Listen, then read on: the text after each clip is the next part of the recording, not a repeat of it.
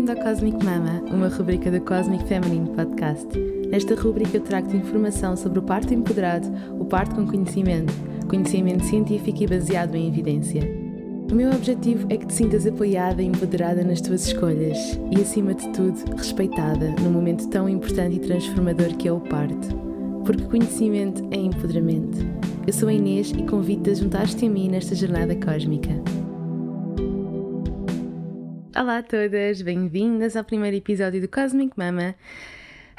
Então, eu já estava a pensar em fazer este projeto há bastantes meses, mas infelizmente até o Cosmic Feminine Podcast ficou assim um bocadinho postpone, um bocadinho posto de lado, e eu sinceramente não estava com vontade de editar os episódios que eu tinha e, como vocês sabem, eu fluo muito com a minha energia criativa e nem sempre a tenho, portanto eu respeito muito isso e os meus momentos e acabei por não lançar uh, esta rubrica. No entanto, eu sinto que é necessário fazê-lo e este primeiro episódio eu tinha pensado em ser o episódio em que eu me apresento na perspectiva, ou numa outra perspectiva, se calhar um bocadinho diferente daquela que vocês me conhecem. Eu sinto que às vezes tenho assim dois lados, dois polos, não são bem polos, eles acabam por se complementar, mas gostava de vos contextualizar um bocadinho sobre o porquê de eu realmente estar a fazer esta rubrica. Portanto, o meu lado, o meu polo de Inês Parteira surgiu antes do meu lado ou polo Inês, instrutora de percepção de fertilidade ou educadora de fertilidade consciente, surgiu antes, sim, a verdade é essa.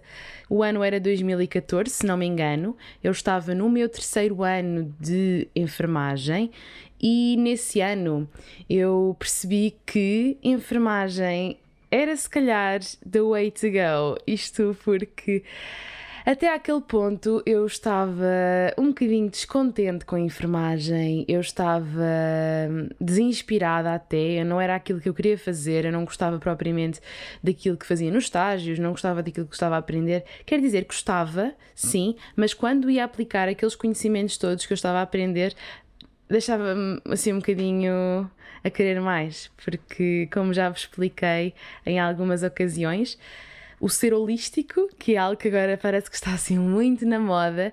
Nessa altura, os meus professores falavam-me sobre o que é ser holístico, que basicamente é.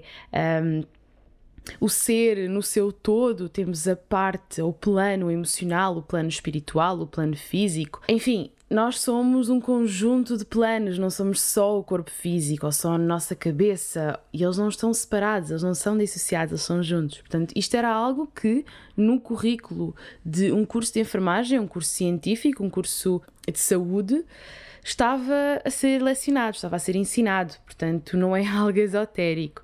E essa abordagem do ser holístico sempre fez muito sentido. E quando eu ia para os estágios eu sentia que não era essa, enfim, não que isso não se aplicava, portanto não fazia muito sentido. Parecia que não havia ali uma ligação entre a teoria e a prática, e então vi muitos exemplos de enfermeiros que me desencorajaram muito, enfermeiros que não tratavam assim tão bem os doentes, que não os respeitavam como pessoas, e isso fez muita, muita impressão desde o início. Então eu tive uma. cresci assim uma enorme revolta dentro de mim e pronto, e virei para outros interesses. Nessa altura eu, eu fotografava bandas e fotografava amigas minhas em analógica, fotografia analógica, e aí, no terceiro ano eu lembro-me de ter dito aos meus pais assim a desistir à beira de um, de um esgotamento, já completamente farta, depois de ter estado estado num estágio em que vi imensas coisas, enfim, que me deixaram muito revoltada e eu pensei, eu não é isto que eu quero, eu não vou estar a desperdiçar a minha vida. E os meus pais na altura disseram, aconselharam-me a acabar o curso e eu acabei por desistir desse estágio e curiosamente foi um estágio de obstetrícia. é curioso porque este estágio era um estágio de obstetrícia que passado umas semanas revelou ser assim a minha grande paixão. E eu acho que já tinha ali o bichinho, porque eu, como vos disse, eu já eu sinto que já fui parteira noutra vida, eu já, já trabalhei com mulheres noutra vida, com ervas, com.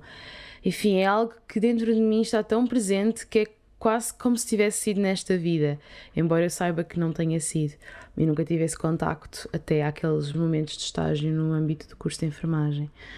E pronto, e basicamente quando desisti desse estágio foi assim um bocado um choque para mim, porque eu pensava que era aquilo que eu queria, então eu fiquei tipo, ok, então se não é isto, o que é que é? Qual é que é realmente o meu caminho? Eu lembro-me de ter desistido desse estágio e encarei como uma fraqueza. E agora este ano percebi que não foi. Apenas este ano é que percebi que não foi uma fraqueza, não foi um desistir, foi sim mudar de rumo. E eu sei que foi a decisão certa e na altura trouxe muito transtorno.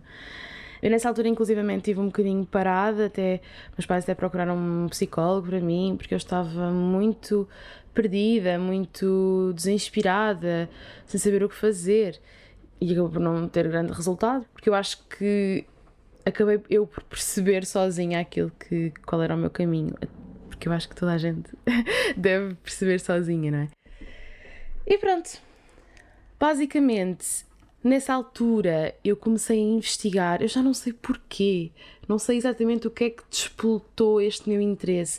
Eu acho que na altura eu vi um documentário chamado Parto Orgásmico que me abriu muito, muitos horizontes. Portanto, eu estava a ver que aquelas práticas que eu estava a ver no hospital não eram as melhores, estavam-me a desinspirar muito. Eu não sabia porquê, porque eu não sabia exatamente o que era certo, porque aquilo era tudo aquilo que eu conhecia, era a minha realidade. Portanto, quando eu vi aquele documentário, Parto Orgásmico, eu comecei a perceber: uau, wow, espera lá, então o parto não é aquela coisa mega dolorosa, tipo toda a gente quer ter uma cesariana, até eu acho que queria ter uma cesariana na altura, tipo do género, eu quero ter filhos, mas não quero passar por aquela coisa horrorosa de que é um parto.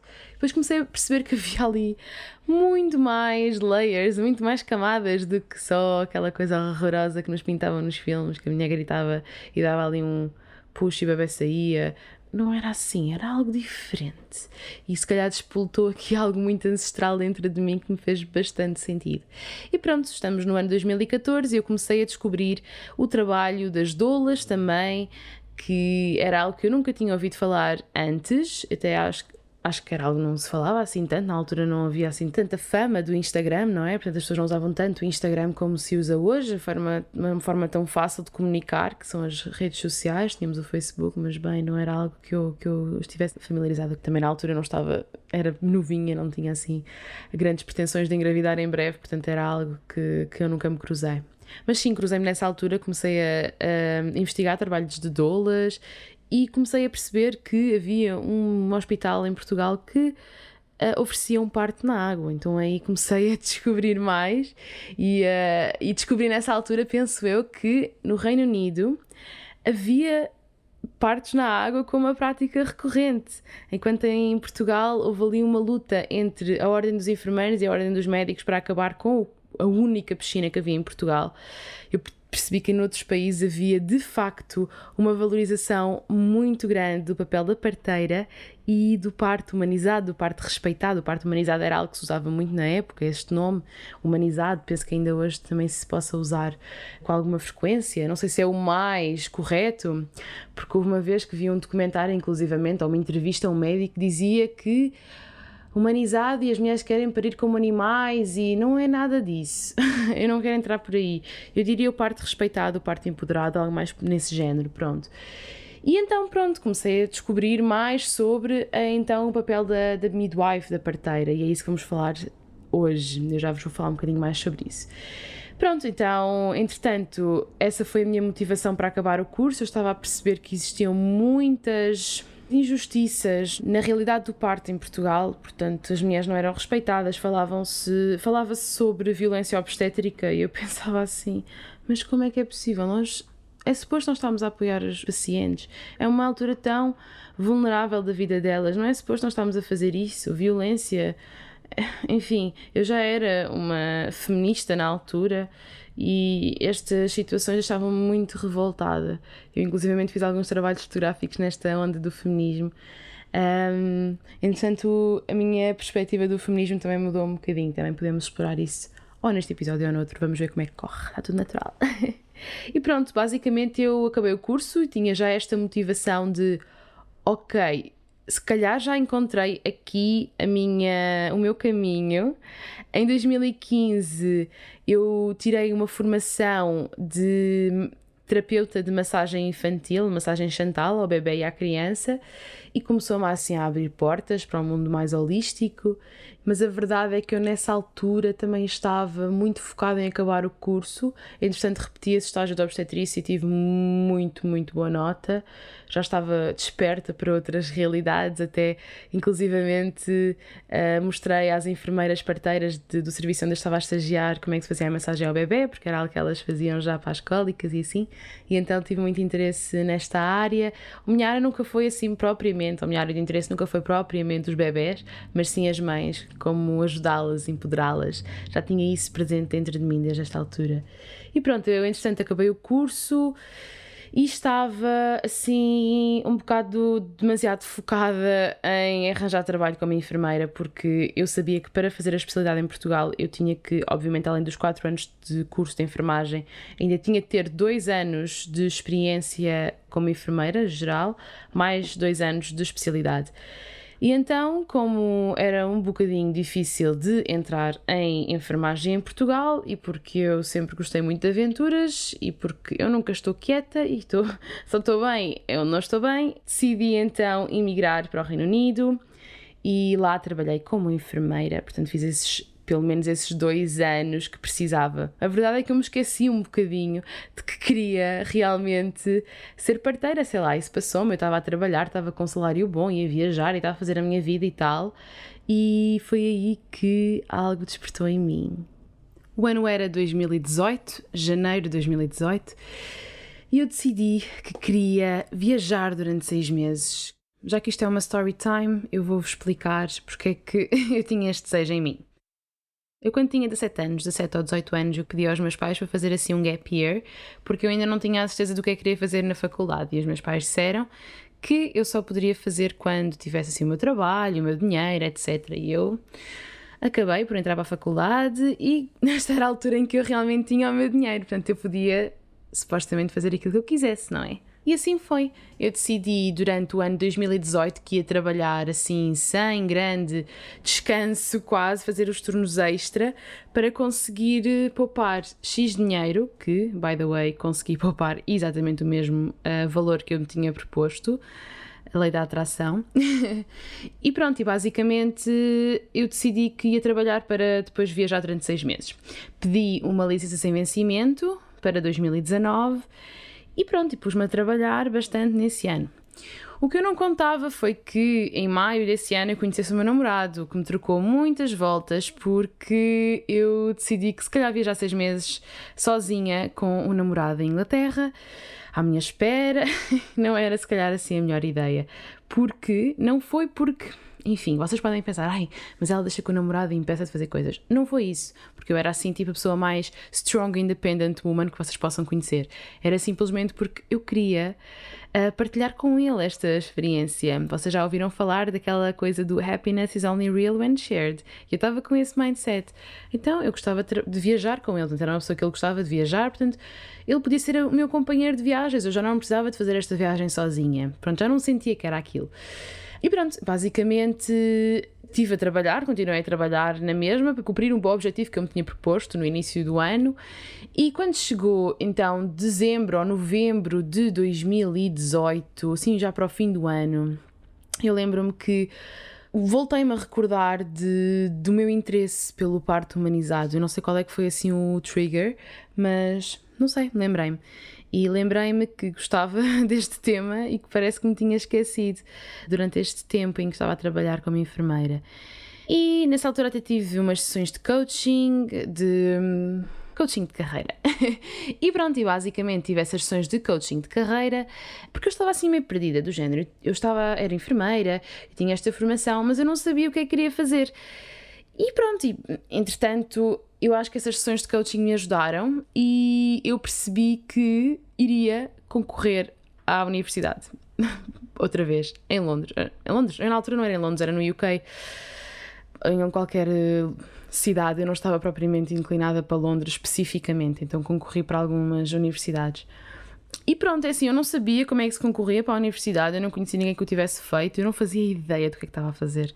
No entanto, hum, enfim, uh, tentei e consegui. Basicamente foi isso que aconteceu. Candidatei-me também para Londres, porque era dos poucos, das poucas universidades que me davam a modalidade para estudar eh, dois anos em vez de três, e é aqui que eu vos vou fazer assim um grande parênteses e explicar o que é que é estudar aqui para ser parteira. Então, eu sinto que este episódio está a ficar assim um bocadinho longo, não sei, acho que está assim um bocado demasiado focado em mim, mas acho que é, era assim o meu propósito para este episódio para também vos explicar a minha, o meu percurso e o que é que é realmente uma parteira, uma midwife. Pronto. Então, aqui no Reino Unido, qualquer pessoa pode entrar num curso superior, portanto, num, na faculdade, para ser parteira. Portanto, são três anos em que, pronto, a pessoa entra, estuda aqueles três anos, tem os estágios e tal e coisa, e depois ao fim de três anos é midwife. Midwife é, um, é o termo parteira, já vou explorar um bocadinho isto melhor. E em Portugal, o que nós temos que fazer obrigatoriamente é tirar um curso de enfermagem 4 anos, como eu estava a explicar, ter experiência de 2 anos como enfermeiro geral e tirar a especialidade de 2 anos. Portanto, nós estamos a fazer um percurso de 8 anos em vez de um percurso de 3. Portanto, no meu caso, como eu já era enfermeira, já tinha esse background, Uh, eles têm duas modalidades: têm a modalidade para pessoas que não são enfermeiras e a modalidade para pessoas que são enfermeiras. Portanto, para pessoas que não são enfermeiras são 3 anos, para pessoas que são enfermeiras são 2 anos. Portanto, só algumas faculdades é que têm essa modalidade para enfermeiros. Acho que é uma modalidade que está a entrar um bocadinho em extinção, porque parece que, ao que parece, as enfermeiras aqui não querem tirar a especialidade. Não sei mas, mas não é algo muito comum e inclusive na minha universidade o meu curso é o último que está a ser feito nesta modalidade. Em janeiro de 2019, eu então fui chamada para entrevista. O processo todo foram basicamente duas entrevistas que eu tive que. Eu estava em Portugal nessa altura, porque entretanto despedi-me em dezembro. Portanto, em vez de pedir aquela licença sem vencimento durante seis meses, eu decidi que queria mesmo uh, sair de, do meu serviço e não voltar mais. Porque, enfim, não sei, porque, enfim, eu não estava assim com muito receio porque tinha ali uma boa poupança que eu tinha feito ao longo do ano, do ano anterior e, enfim, queria explorar algo que eu gostasse. Eu sabia que era mais por ali do que por ali. E se eu quisesse encontrar um emprego, podia encontrá-lo facilmente em qualquer uh, sítio, porque no UK é relativamente fácil de encontrar um emprego como enfermeiro. E eu também queria, já, já tinha aquela ideia de tirar aqueles seis meses de licença sem vencimento, portanto acabei por tirar na mesma e foram nove meses, na verdade, mas pronto. E pronto, tive nove meses e estive a viajar, sim, também fui à Índia sozinha, sozinha. Depois, uh, entretanto, juntei-me uh, a amigas lá e fizemos dois retiros. Um deles foi da Inês Nunes Pimentel, a minha amiga do coração. E, e, pronto, e foi uma experiência muito bonita. E. Ah, mas em janeiro, isto foi em março, já estava aqui a. aqui a perder aqui um bocadinho o fio à meada. Em janeiro eu então decidi fazer o Cosmic Feminine. Não sei, foi uma ideia que me surgiu de forma super espontânea. Eu, pai, dois meses antes, eu queria fazer qualquer coisa, mas não sabia o quê. Comecei a fazer um site. Comecei a fazer um site mas não tinha nome, não tinha, era só tipo um site. É mesmo engraçado que eu comecei mesmo literalmente o meu projeto antes de ter sequer um nome, antes de saber o que é que ia fazer. E esse site foi assim um bocadinho uma materialização daquilo que eu queria fazer. Escrevi lá a minha biografia e tal, e depois acabou por ser o, o primeiro site do Cosmic Feminine, que agora já, já não está lá, agora é outro. e pronto, e basicamente surgiu o Cosmic Feminine nessa altura. Ou seja, isto para explicar que, numa conversa tipo, sei lá, de não sei quantos minutos, para vos explicar que um, a minha paixão pelo parto surgiu ainda antes do Cosmic Feminine. Portanto, eu estava ali em compasso de espera para entrar na faculdade em setembro e comecei a dedicar-me ao Cosmic Feminine. E a verdade é que eu não tinha qualquer pretensão que isto fosse assim um negócio nem nada do género, mas acabou por ser eh, pelo vosso feedback, porque tinha mensagens de mulheres a perguntarem-me: Ok, este método é interessante, mas quem é que ensina? E enfim, e por falta de informação eu comecei a explorar mais este assunto e acabei por me certificar como instrutora de um método, que foi assim o apogeu da minha carreira do Cosmic Feminine, porque posso finalmente ensinar, ou pude nessa altura, a partir dessa altura, ensinar as mulheres a usar um método contraceptivo natural ou ou para prevenir ou alcançar uma gravidez, ou para conhecer a sua saúde, enfim, como a linga-linga que eu costumo contar. Entretanto, neste momento eu estou no último ano, portanto, no segundo e último, eu gosto mais de dizer último, dá assim um impacto maior, mas sim, o segundo, a meio do meu curso. e desde setembro de 2019, então, que eu estou a estudar para ser parteira e agora senti mais necessidade de me focar nesta área do, da questão do parto. Portanto, isto para quê? Também para fazer uma ponte entre o Cosmic Feminine e um novo projeto inserido no Cosmic Feminine, porque o Cosmic Feminine é todo um mundo com vários mundinhos uh, inseridos no mesmo. Portanto, o meu objetivo é trabalhar como parteira, não sei ainda bem como, não sei como é que isso vai acontecer, mas sinto muita necessidade de trazerem mais informação acerca deste tema. E agora a vossa questão mais frequente. Aliás, vou fazer assim um set de questões frequentes. Eu não sei se vocês sabem, mas eu nunca tenho, nunca, mas nunca tenho guiões para, para o podcast, porque eu simplesmente não consigo estar a ler nada e gosto de falar consoante aquilo que me vou lembrando. Portanto, é assim muito espontâneo. Portanto, eu vou falando coisas que vocês geralmente me perguntam. Então, uma das coisas que muito me perguntam é o que é que é midwife? O que é que é uma midwife? Então, uma midwife no UK e em outros países do mundo é uma parteira. Ou seja, como é que eu vou explicar isto?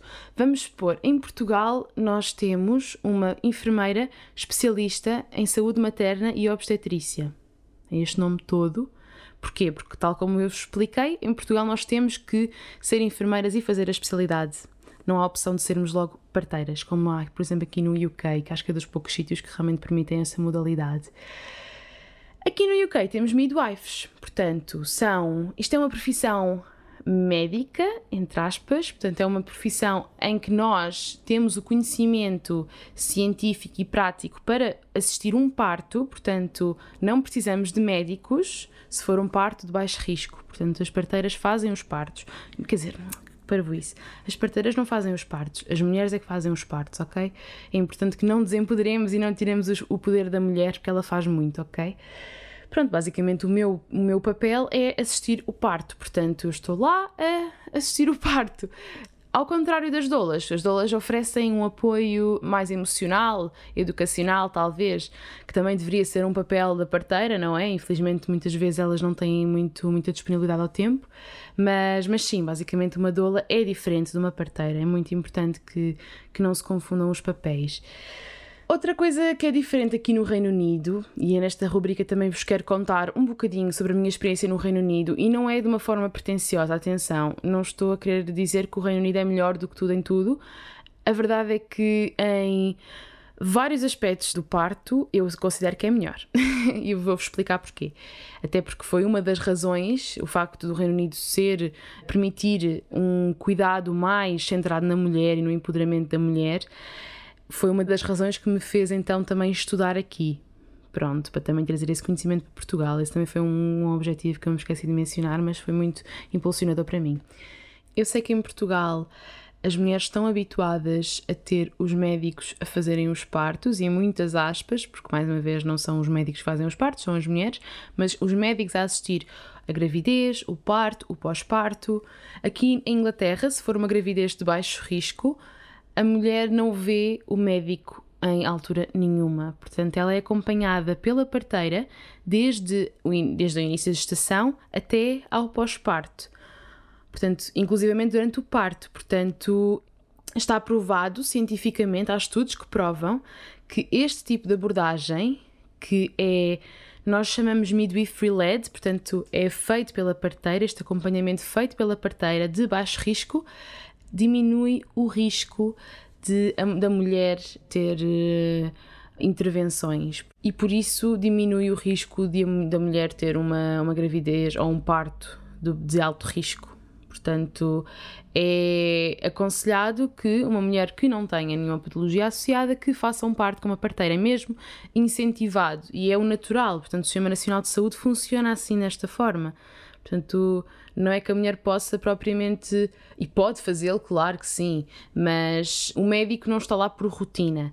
Até porque nós temos vários settings, vários locais em que os bebés podem nascer, as mulheres podem parir, entre eles o bloco de partos, que é o mais comum, que é aquilo que a gente vê em Portugal, basicamente, que é, existe um médico, existem vários médicos, aliás, várias enfermeiras parteiras, e geralmente é o médico que faz, e muitas vezes vemos fórceps, vemos ventosas, vemos muitas cesarianas, vemos muitas episiotomias, etc. Portanto, e uma, uma posição deitada, a mulher está deitada, não é? A ter estas intervenções todas, e infelizmente em Portugal, aqui não vejo tanto isso graças à deusa, mas em Portugal vejo muito uh, o desempoderamento da mulher, porque diz-se tem que se fazer isto e não há autorização da mulher, ela não sabe porque é que tem que se fazer aquilo, portanto há muita desinformação e é também um dos objetivos deste podcast também desmistificar um bocado isso. Aqui no Reino Unido vejo essas intervenções, claro que sim, às vezes são mesmo necessárias, mas não é um nível tão alto como em Portugal. E o que eu noto é que existe sempre consentimento informado. O que é que é consentimento informado? A mulher é informada dos riscos, dos benefícios, porque é que se está a fazer aquilo e é respeitada na sua escolha. Portanto, ninguém obriga aqui ninguém. Ninguém. a não ser que seja mesmo uma situação de life threatening, né? que a mulher ou não está apta para tomar uma decisão ou está a pôr em risco, está-se a pôr em risco a ela mesma. A vontade da mulher é respeitada, portanto, isso é uma coisa que eu valorizo muito mesmo aqui e estou mesmo grata por ter essa oportunidade. Existem também centros de parto, portanto, centros de parto são birth centers ou casas de parto, enfim, há vários nomes para este setting.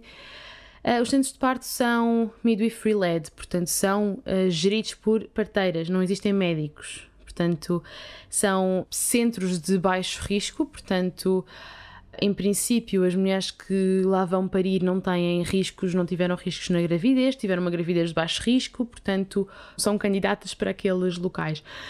Se, obviamente, existir alguma necessidade de transferir estas mulheres para um bloco de partos, com médicos, com os blocos, não é? Os blocos operatórios para fazer cesarianas, ou outro tipo de instrumentos, então elas são transferidas, ok? E as parteiras estão treinadas para identificar se a mulher realmente precisa de ser transferida ou não. E, e, portanto não põe em risco a vida nem da mulher nem do bebê. Portanto, as, as parteiras estão treinadas e a minha experiência é que as parteiras têm muito, muito, muito conhecimento e conseguem identificar atempadamente se há algum problema e dá tempo de escalar então e transferir a mulher. Pronto, isto são situações que podem acontecer em qualquer, em qualquer situação. Pronto, não é nada de outro mundo e não é nada incomum. Depois temos o parto domiciliar, que aqui no Reino Unido não é um tabu, é, um, é uma situação que, pronto, que é apoiada pelo, pelo Sistema Nacional de Saúde, portanto as mulheres podem pedir na sua consulta inicial para terem um parto em casa e são as, as parteiras do Sistema Nacional de Saúde que vão acompanhar esse parto. Portanto, a mulher não paga nada e é aceite e até é incentivado que as mulheres escolham para ir em casa por ter mais, menos riscos do que para ir no hospital. Porque no hospital estamos sujeitas a, a, infecções bacterianas. O hospital não é para, é para pessoas doentes, não é para pessoas saudáveis, que não é? Que em princípio uma mulher grávida é se não tiver nenhum risco, obviamente. Mas isto é um tema também que eu gostava de falar noutro episódio.